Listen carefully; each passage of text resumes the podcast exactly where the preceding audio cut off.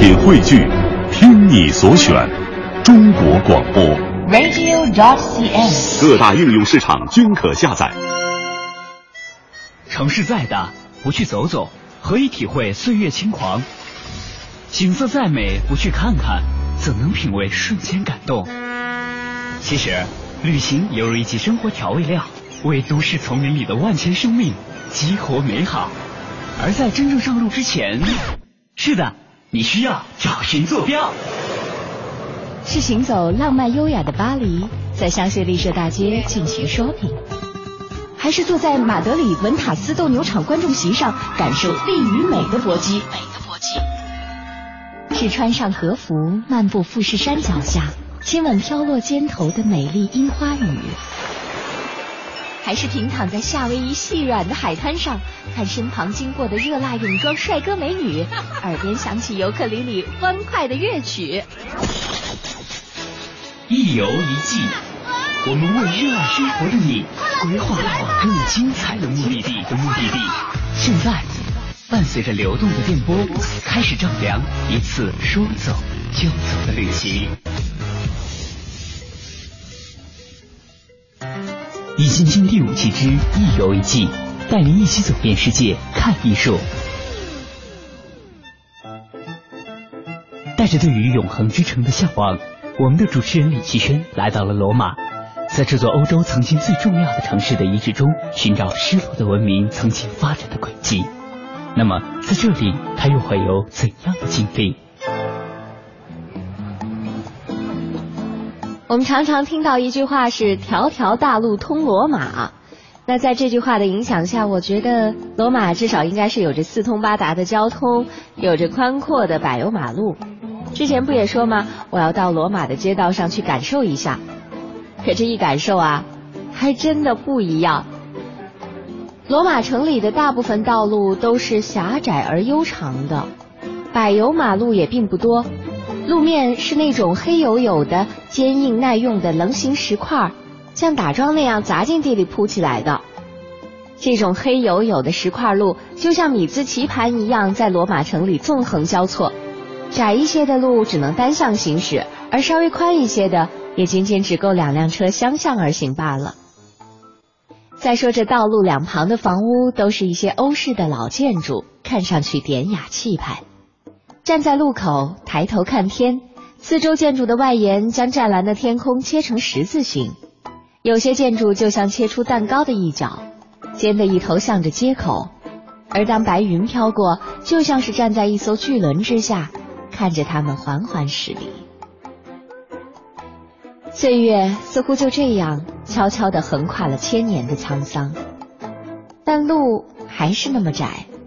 上千年来，似乎也没有人想要去改变什么，唯一改变的，恐怕就是这些走在路上的人了。在罗马的街道上，满街跑着的都是一些小型轿车。甚至几乎看不到我们在国内常见的那些稍大一点的家用轿车，怪不得一些小型汽车在欧洲很多国家还是很有市场的。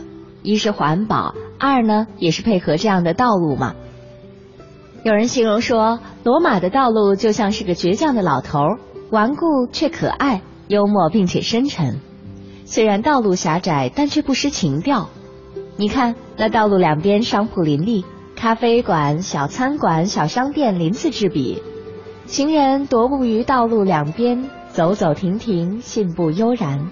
累了就随遇而安，坐在街边咖啡馆的小桌旁，点上一杯咖啡，来上一份甜点，闲看过往的行人，或者看看对面橱窗里的商品。有心仪的话，就走过去和老板攀谈几句，有一搭没一搭的，好不惬意。因为道路的窄。你不仅能够看清对面橱窗里商品的样子，也可以从容的看清路人的容貌举止。也许四目相对时微微一笑，大家就成了朋友。正是因为这样的窄，使得这座城市增添了无限的可能，使人在其中拥有很大的随机性。可能希望就在某个转角，也许一个闪念就在咖啡馆的小桌旁形成。一切都看似随意。但似乎又在掌控之中，这其中的玄妙，只有步行其间才会深刻体会。由此，我也相信，那些漫步于罗马城内的诗人、明星、艺术家们，之所以会有那么多的灵感与激情，恐怕与这座城市的布局有着密不可分的机缘。我也更加理解了为什么当初威廉·惠勒会选在这里拍摄《罗马假日》了。传说中，这座城市的诞生和母狼抚养两兄弟的故事有关。但是，真实的罗马究竟是从哪里开始起源的，确实一直有着不同的说法。我也想起来啊，前段时间看到一个新闻，专门提到了科学家对于罗马起源的最新发现。他们都说了些什么呢？找来听一听。一对被遗弃的孪生兄弟被母狼哺育，并且最终建立罗马城，这个传说一直流传至今。但是，母狼育婴的地点一直没有被发现。二十号，意大利考古学家宣布说，他们在对古罗马帕拉蒂诺山遗址进行维修时，发现了一处洞穴，可能就是传说中母狼育婴的地点。考古学家说，帕拉蒂诺山遗址是罗马非常著名的历史遗迹，遗址有以罗马帝国第一位皇帝奥古斯都的宫殿闻名。在对这座宫殿进行维修的时候，工作人员偶然发现了一处洞穴。考古人员使用探测器深入洞穴内进行探测，发现它深约十六米，洞内有拱顶，洞中还是有壁画、壁龛和贝壳。考古学专家认为，这可能是罗马建成传说中的母狼育婴所在地。根据传说，罗马神话中战神的孪生子罗慕卢斯和雷穆斯在幼龄就遭遇变故，被放在篮子内投入河中，任其自生自灭。幸亏一头母狼将他们救起，并且用乳汁哺育。他们长大成人之后，报仇雪恨，建立了罗马城，并且把母狼哺育他们的地方作为圣地加以祭祀。考古学家还说，罗马文献中曾经记载这处圣地在奥古斯都的宫殿附近，奥古斯都还曾经下令修复它，因此他们更加相信这个洞穴就是母狼育婴所在地。真没想到，罗马的起源秘密竟然有可能就藏在距离我们不远的脚下。真是很好奇，那些考古学家们第一次看到眼前出现这个全新遗址的时候，会是什么样的心情啊？要知道，能见证永恒之城地方的起源，那可绝对是一件让人无比向往的事儿。不过，虽然说到目前为止，罗马的起源还没有一个准确的定论，但是啊，从文化发展的角度上来说，这早就不是什么问题了。还记得我刚来罗马的时候，就去参观了皮卡特林博物馆，在那里就详细介绍了许多有关罗马文化发展的历史。如果说罗马是一座凝聚了千年历史的永恒之城，那么城中的博物馆就无疑是收藏这座城市所有秘密的宝箱了。在那里，我们能看到这样一座伟大的城市是怎样逐渐形成，并且在时间的考验中一步步走到了现在。我也很想知道，当时一游一季的嘉宾在罗马这座城中游览的时候，是否有个同样的感受呢？一起来听听吧。《易心经》第五季之一游一季，采访策划张云远，客座嘉宾李密。苏富比艺术学院研究生，曾于国内顶尖拍卖行市场部工作，曾任国际最大酒店建筑设计事务所 HBA 艺术品顾问，现任北京蓝镜艺术中心总监。本期特邀嘉宾崔学岩，凤凰国旅首席旅行产品规划师，热爱旅行，足迹遍布全世界，擅长艺术、摄影、户外、探险、美食等特色主题旅行线路规划。整个罗马，它一直是一个时间上面特别复杂、穿越感受的那么一个城市。可以聊到特别早的那种古典时期，可以聊那种很血腥的奴隶时代的古罗马斗兽场，但是又可以聊到当代这么多特别文化和艺术重新阐释的这些关于罗马的这种感性。我觉得那个城市特别有意思。有的城市，你就觉得如果你住在香榭丽舍，然后对着埃菲喝杯香槟，然后感叹一句什么话的时候，就显得特别矫情。但如果你在罗马的路边，你随便吃一个舔一冰激凌球，然后你感叹一句什么，就特别的自然。就有的地方的感性是一种挡不住的，就是特别自然而然的那种感性。然后有的地方那种吧，就是那种。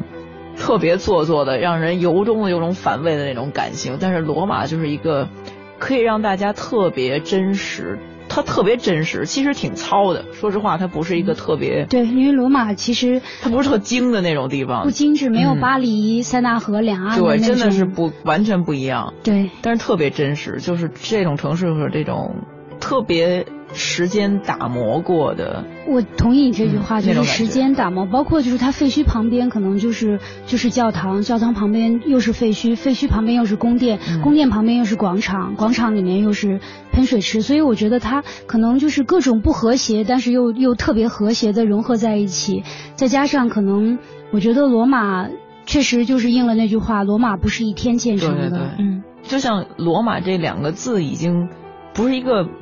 平面的，它不是一个在这一个时间点上的。罗马像一个形容词一样，罗马不是一个一个时间点上的词，罗马是一个有时间的线性的这么一个累积的这么一个词。对，而且同时呢，因为呃，在罗马它城中呢，还有一个城中之国，就是梵蒂冈，它是世界天主教的中心，也是教宗的所在地。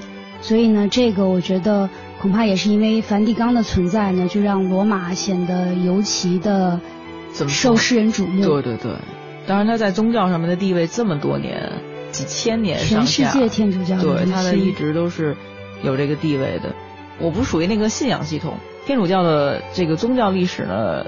没有那么深的学习过，对我来说，从艺术的角度去看梵蒂冈的时候，简直就是一个头脑爆炸的一个过程，就是它的样式和它的色彩和所有那些强的符号性，是一个特别不可思议一个视觉过程。我有几个搞艺术的朋友啊，在得知我要来意大利的时候，都建议我说一定要去看看米开朗基罗的作品。可是我现在说的话，估计他们听到会批评我了，因为没有提前安排行程，结果就把这件大事给忘了。可是今天就要离开罗马了，已经没有时间去看那些著名的作品了。嗯，不如我现在就在网上找找资料膜拜一下吧。要说到米开朗基罗的作品。就不得不说那幅历时四年在西斯廷教堂的穹顶下完成的天顶画。十五世纪教堂最初落成的时候，曾经请了很多著名的画家来绘制教堂两侧墙上的那些壁画。这些人啊，就包括米开朗基罗的老师、拉斐尔的老师以及波提切利等等。而当时的天花板被制作成了一块星空的样子，并没有在上面画画。到了一五零八年。当时的统治者就决定要继续装饰这个礼拜堂，于是就委派米开朗基罗来绘制天顶画。可是对于米开朗基罗来说啊，突然就这么被拉过来画画了，还是个大工程，这心里可是一百个不愿意啊！更何况他一直觉得自己在雕塑上的技艺远远超过绘画，这被叫去画画，简直就是故意要看他笑话嘛！可是不管心里怎么想。他还是不敢违抗命令啊，只能心不甘情不愿的开始作画了。可能他自己都万万没想到的是，这幅作品后来竟然成了他的招牌作品。据说啊，在创作这幅画的时候，米开朗基罗的要求是特别的严格。有的时候，他对助手画师的技法实在不满意，就宁可敲掉自己重画。可是这样一个大工程，再加上如此严格的自我要求。长时间的仰头作业，颜料还会时不时的滴入他的眼睛。等完成这个工程的时候，他已经心力交瘁了。我们再来看看这幅画吧。西斯廷礼拜堂高十八米，所以说出于距离和比例的考虑，米开朗基罗用了亮黄的色调和六米高的人物比例来进行绘制。如果近距离看这幅画，那就无异于看到许多巨大的大黄人啊！但是对于站在地面仰头去看这幅画的人来说，这种色调和比例的搭配就刚刚好了。天顶画的装饰图案全部会以建筑结构的样式，这与教堂实际的建筑结构相得益彰。当人们抬头去观看整个天顶画的时候，就会显得和谐统一、庄严华丽。甚至有人仔细去观察了那些视觉上突出的石柱，结果发现那些都是画在一个凹面上的。竟然能在一个凹面上画出凸起的效果。想想看啊，这种技术应该完爆现代的三 D 技术了吧？哎呀，越看介绍越觉得好奇，真是应该亲眼去看一看的。哎呀，都怪我自己没有安排好时间。下次再有机会来意大利，第一件事就是专门空出时间去膜拜米开朗基罗的画。那除了这里，不知道一游一季的嘉宾有没有推荐罗马的其他地方呢？来听听看。本节目由凡尘工作室策划制作。易筋经第五季之一游一季，采访策划张云远，客座嘉宾李密。本期特邀嘉宾崔学言。刚刚你们也讲到说，罗马这个城市是会给你一种很自然的，在这儿你感叹历史或者感叹人类文明的变化，是一个很正常、很自然而然的地方。就像在罗马很多宫殿，或者说它这个名称上也能看出来这种历史的交叠所带给它的那种复杂的，但是又宏大的感受。就比如说在罗马，很多人也会去到一个地方就是万神殿，听这个名字就能听出来。它并不是某一个神殿或者某一个宗教崇拜的场所，万神殿。我觉得这一听起来就气势上就挺恢宏的一个地方。对，因为万神殿呢，实际上是在罗马目前仅存的，呃，是古罗马时代的建筑之一。然后呢，这个也是就是罗马所有的古建筑里面，我觉得我最喜欢的一个。包括嗯，米开朗基罗本人他也曾经称赞为，就是万神殿呢是天使的设计。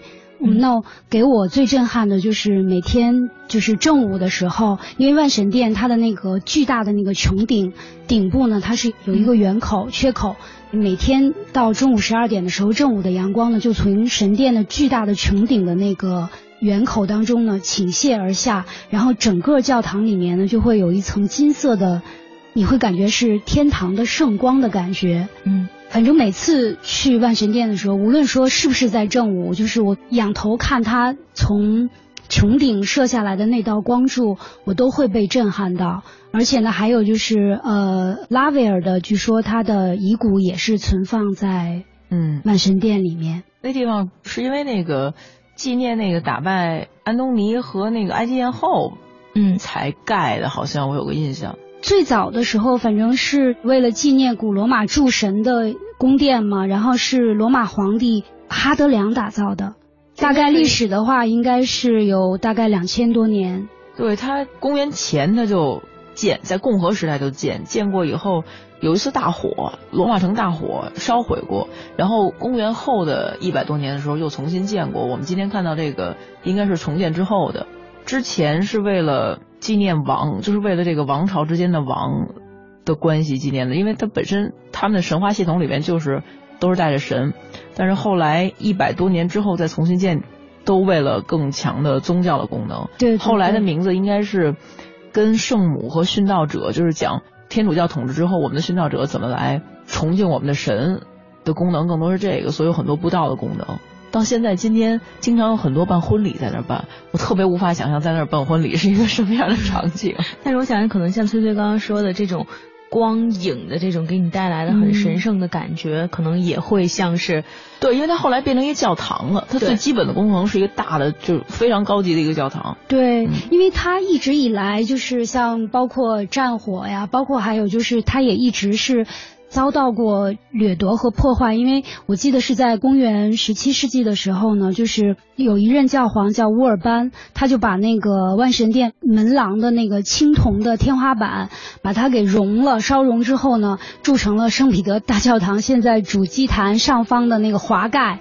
和圣天使堡、圣天使堡上面的那个八十尊大炮，不过就是那唯一欣慰的就是他把那个七米高的那个就是门口的那个青铜门，他给留下来了。而且我觉得就是呃万神殿呢，就是它最巧妙的就是你难以想象，就是它是两千多年前呃修建的一个神庙，但是它的构思特别的巧妙。我相信就是它的那个直径有九米的那个大的穹顶，它呢就是是为了。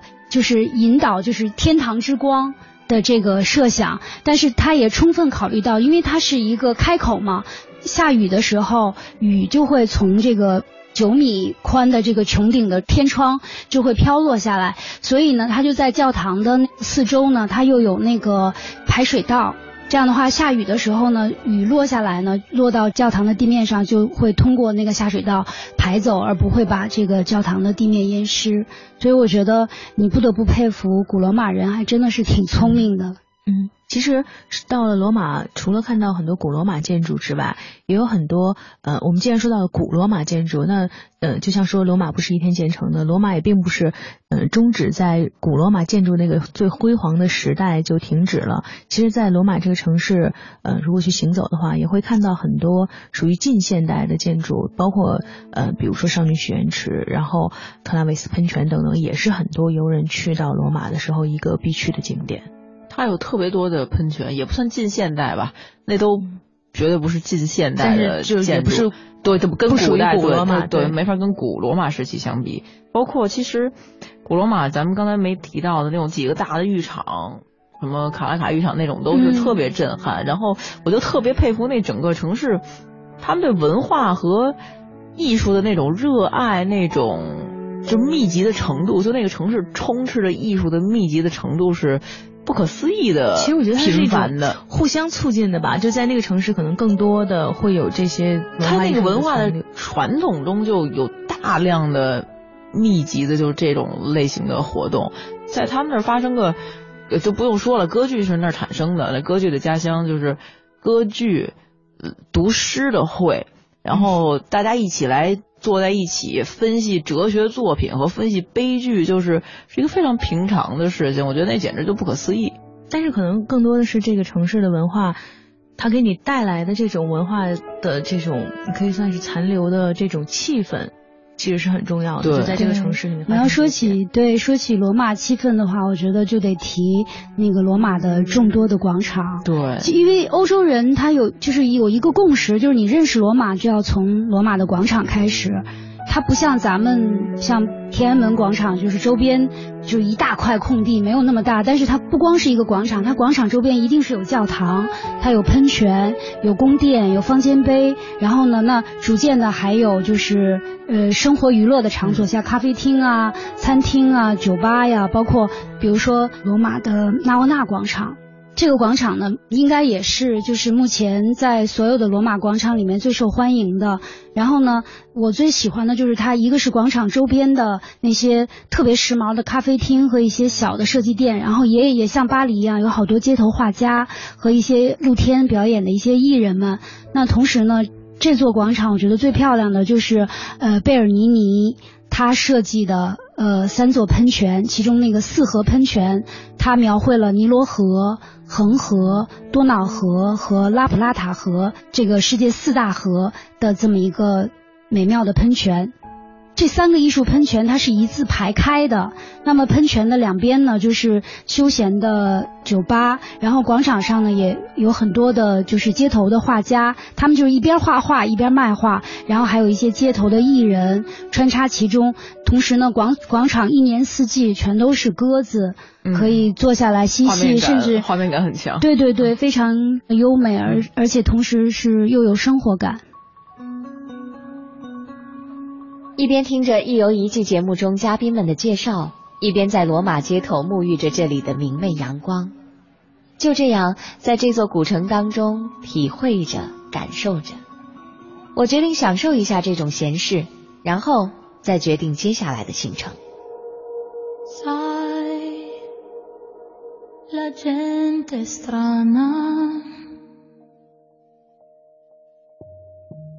Prima si odia e poi si ama. Cambia idea improvvisamente.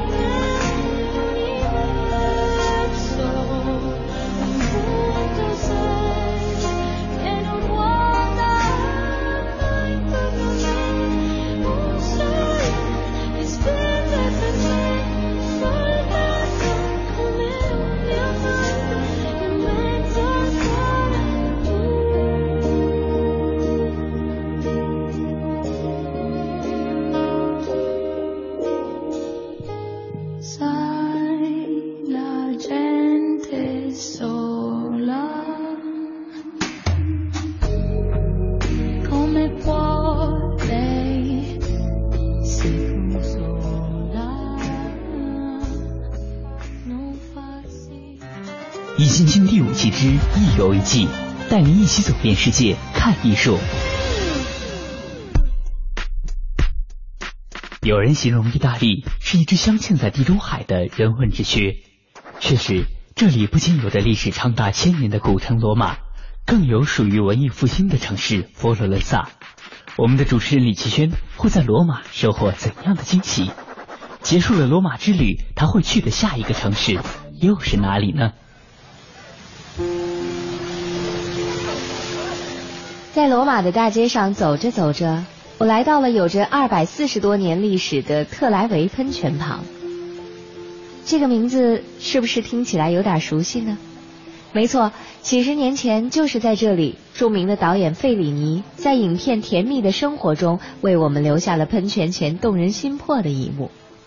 影片的女主角安妮塔·艾克伯格穿着一件无肩带的晚礼服踏进了喷泉，转身向意大利影帝马塞罗·马斯伊托安尼抛了个媚眼儿，叫他过来水里一起玩。而这一幕瞬间就成为了电影史上的传说。然而，这美丽的瞬间并没有在女主角身上延续。几年前有媒体报道说，她身无分文，孤身长居于疗养院。年过七旬沦落的她，与当年震撼世界影坛的银幕性感女神形象不斥天渊。不过，在他八十岁生日那一年，意大利有份报纸采访过他，问他是否孤独，他是这样回答的：“有一点，但我无怨无悔。我爱过、哭过、欣喜若狂过，我胜过，也败过。好一个胜过也败过啊！”人生当中所有的欢喜和伤感，似乎都在这几个字当中浓缩了。看着眼前的特莱维喷泉，突然有一种时光倒流的错觉，仿佛那个美丽的她又会随时穿着那件礼服，走入那美丽的喷泉中。在这一汪浅翡翠色的池水对面，是雕刻精美的海神驾马飞奔的雕像，后面是海神宫。上方雕有四位翩翩起舞的仙女，代表着四季。据说在这个池边许下愿望就可以重回罗马，所以人们更愿意把这里叫做许愿池。而在池水西边的一个地方，我想应该是很多吃货不会错过的，那里有一个三代祖传的冰淇淋店，这里的开心果加榛子味的冰淇淋啊，那是非常独特。而且有意思的是，我刚站到柜台前，还没等我开口，店员就非常热情的用意大利腔调的中文说：“榛子开心果，谢谢。”我当时真的笑喷了，估计是来这家店买冰淇淋的中国游客太多了，而且大家都是冲着这个味道来的。不过说实话，真心非常好吃，下次你来试试吧。哦，对了，吃着冰淇淋怎么能忘了拍照呢？您还记得《罗马假日》中奥黛丽·赫本所在的那个台阶吗？其实不用刻意找，看到有人在哪儿留影就是了。照完相，沿着西班牙台阶拾级而上，就是一个开阔的平台，在这里你可以俯瞰整个罗马的街景，白云就在你的头顶慢慢飘过，一切都仿佛梦幻一般。好了，罗马已经在这里定格在我的心中了。接下来也该考虑下一站的目的地了，是去米兰，还是佛罗伦萨或者威尼斯？嗯，这些地方都不错。那怎么选择呢？来听听一游一季的嘉宾们有什么建议吧。《易筋经》第五季之一游一季，采访策划张云远，客座嘉宾李密，本期特邀嘉宾崔学言。其实我相信很多人一想到意大利就会想到的头四个字就是文艺复兴，而想到文艺复兴的话，真的想要看到很多有关于在文艺复兴时期创作的，不管是画作或者文学作品的话，一定会去的一个地方，那就是佛罗伦萨。所以我很想知道你们当时到了佛罗伦萨以后，对这个城市之前会有什么想象？我相信对于崔崔和李密来说，肯定想象都是不同的。我的想象，佛罗伦萨是想象应该是偏文学方面的。没有，我的想象还是偏优美的，因为佛罗伦萨它是目前的官方叫法。其实我更喜欢它的另外一个翻译“翡冷翠”。那这个翻译是来自于徐志摩，其实更接近意大利语本身，因为意大利语 Florence 佛罗伦萨是英文的叫法，但实际上意大利语那个佛罗伦萨是 Firenze。所以就是和翡冷翡冷翠，翠对对对，和徐志摩翻译的翡冷翠非常像，因为 Florence 它意思就是花嘛，就是、所以我觉得我最开始对这个城市的想象可能没有赋予那么多什么文艺复兴的这些呃艺术杰作，我觉得这就是一个鲜花之都，就是让我感觉这个城市它就是一个嗯一个花神的变体。别说我还真是，其实是文学，因为本来文艺复兴的，对我来说啊，就是咱们教科书也标准的教学的过程也是这样。实际上，文艺复兴是从文学领域和思想领域，然后慢慢的影响到最后放大和最高潮的时候是在艺术上，所有的那些。工匠们做出来那些建筑和艺术作品，实际上最早来自于思想界的文艺复兴和文学。我去，就是佛罗伦萨对我来。不过你这点还真让我勾起了我的回忆。李密真的是一个从十几岁出头就开始读神曲啊，读这样对，就是一个那个当时显得很奇怪的女孩。你历史书上你肯定都会学这些嘛，我还清清楚楚记得咱们那历史书但很少有人在历史书之后还自己去寻找，然后。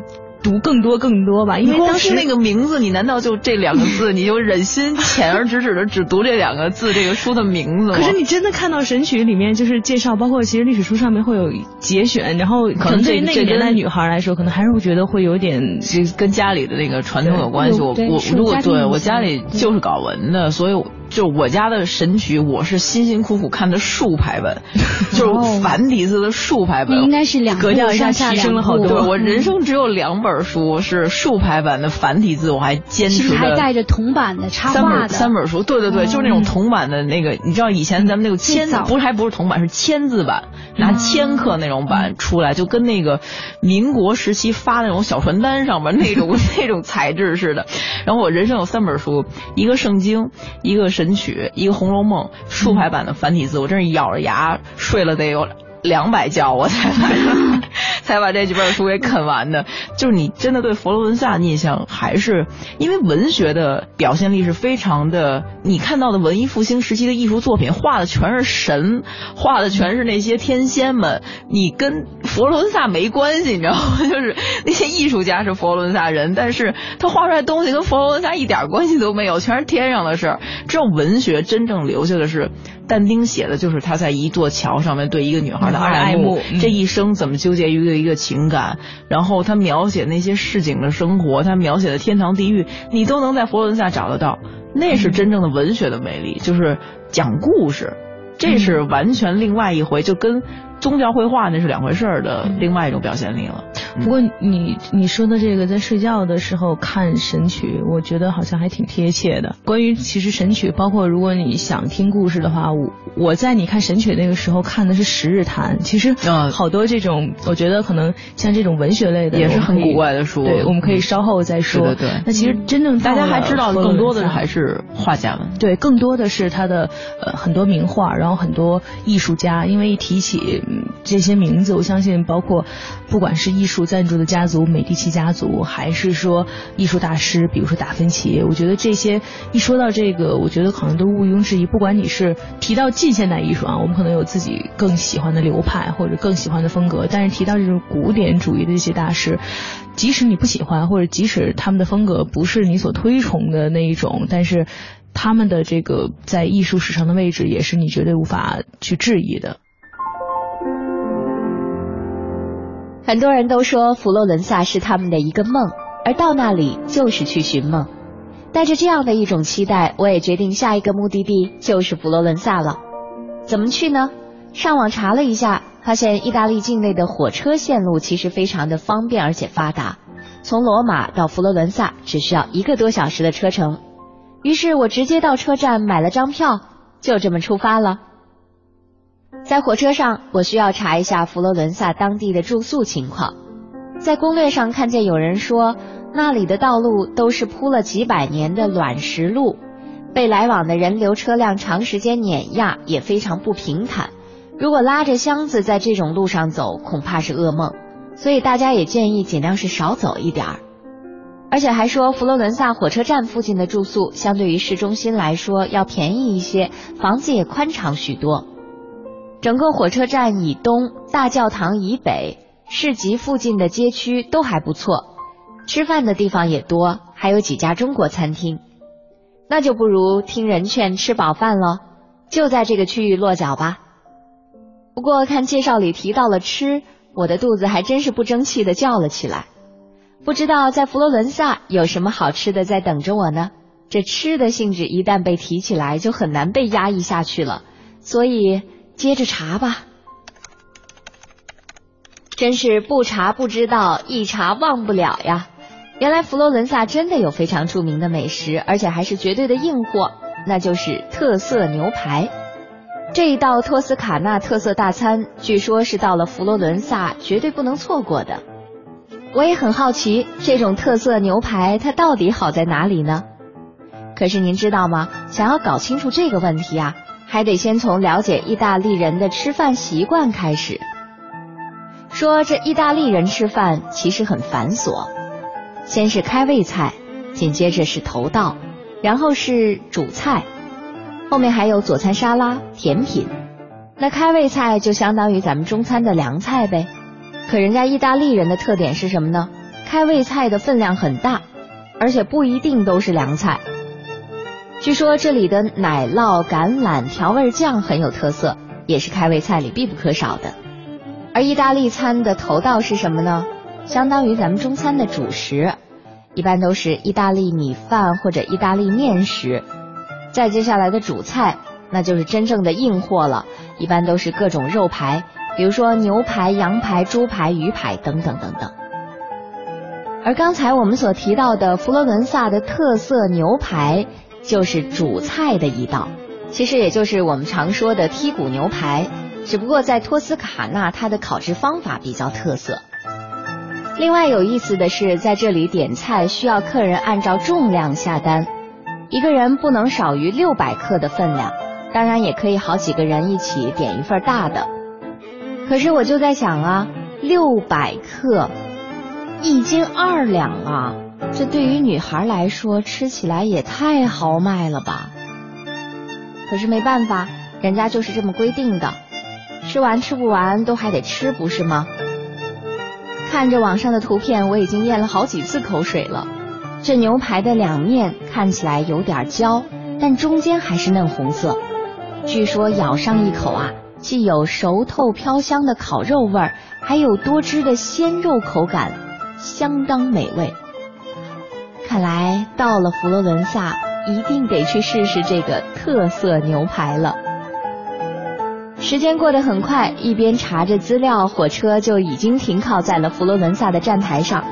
在这里会有什么样的惊喜等着我呢？走，一起去看看吧。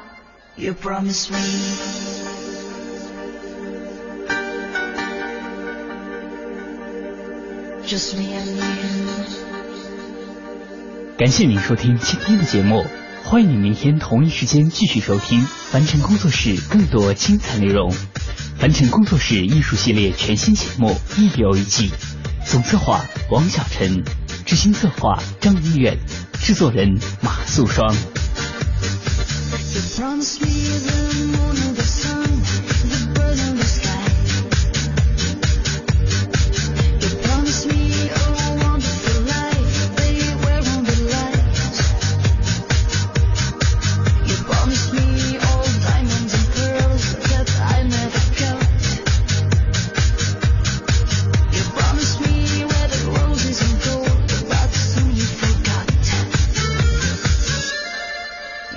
sweet.